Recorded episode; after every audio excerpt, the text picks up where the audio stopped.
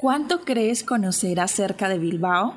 ¿Te gustaría saber un poco más? Acompáñame a descubrir hasta lo más recóndito de esta preciosa ciudad. Estás escuchando Crónica de Bilbao. Bienvenidos a un nuevo episodio de Crónica de Bilbao. Hoy hablaremos nuevamente del Museo Vasco, pero bajo otros aspectos,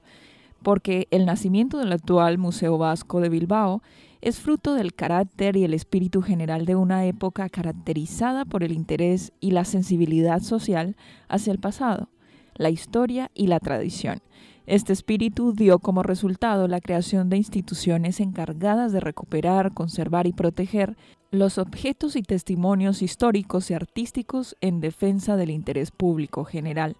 La Comisión de Monumentos de Vizcaya será la institución que de manera pionera canalizará y dará respuesta a estas inquietudes de la sociedad de la época, creada al igual que las del resto del Estado. Por Real Orden 1844, su papel fue meramente testimonial hasta su reorganización en el año 1908 momento en el que sus miembros comenzaron a trabajar sistemáticamente en la elaboración de un catálogo de monumentos históricos y de un inventario de los objetos históricos artísticos del solar vizcaíno que pudieran reunirse para la formación de un museo arqueológico. En el año 1914, el Ayuntamiento de Bilbao concede permiso para depositar en el patio del edificio que ocupa la audiencia los objetos recuperados para el Museo Arqueológico que se pretendía crear, y el 11 de junio de 1917, en sesión plenaria de la Diputación de Vizcaya, celebrada bajo la presidencia del señor de la Sota, se acuerda la creación de un museo etnográfico con el fin de recoger cuantos objetos tengan relación con las características del pueblo vasco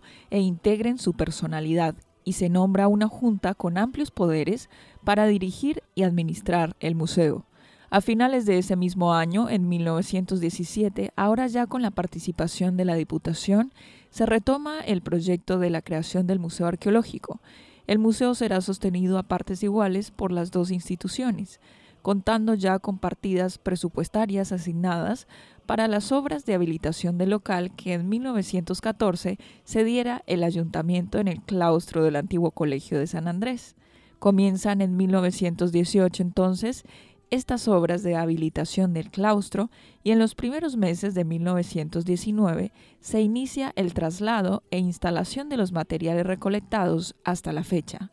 En ese momento, el Museo Arqueológico cuenta ya con colecciones, junta de patronato, presupuesto, sede y encargado. El Museo Etnográfico, por su parte, dotado de junta y presupuestos y protagonizando los miembros de su comisión una ingente e inestimable captación y recolección de fondos por todo el territorio, adolece en cambio de locales adecuados y personal responsable, tras una tentativa de ubicar el museo en dependencias del Instituto Vizcaíno, se optó finalmente por solicitar del ayuntamiento en noviembre de 1918 una autorización para ocupar parte del local que con destino a museo arqueológico se trataba de habilitar en el claustro de la audiencia. Obtenida la autorización municipal en febrero de 1919 y con el compromiso de la Junta de contribuir al 50% en los gastos que originase la conservación y entretenimiento del local,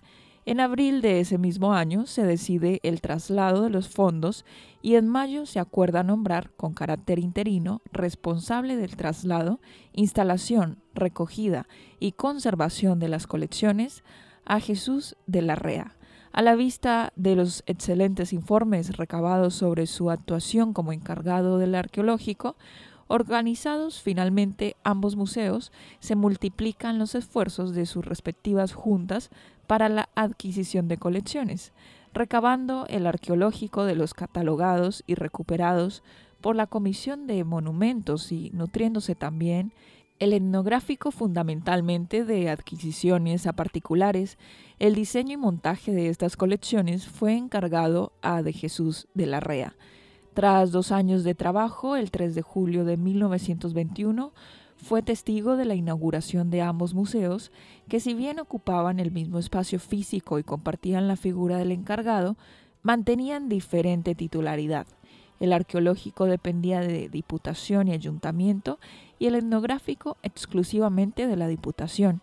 En el año 1923 se produce la fusión de los hasta ahora dos museos, constituyéndose en uno solo. El Museo Arqueológico de Vizcaya y Etnográfico Vasco, dependiente de la Diputación y el Ayuntamiento y con una única junta de patronato, integrada por representantes de ambas corporaciones tal y como se configura actualmente. Hasta aquí hemos llegado al final de este episodio, en el cual hemos profundizado y conocido un poco más acerca del nacimiento y la creación del actual Museo Vasco de Bilbao. No te pierdas un próximo episodio de Crónica de Bilbao.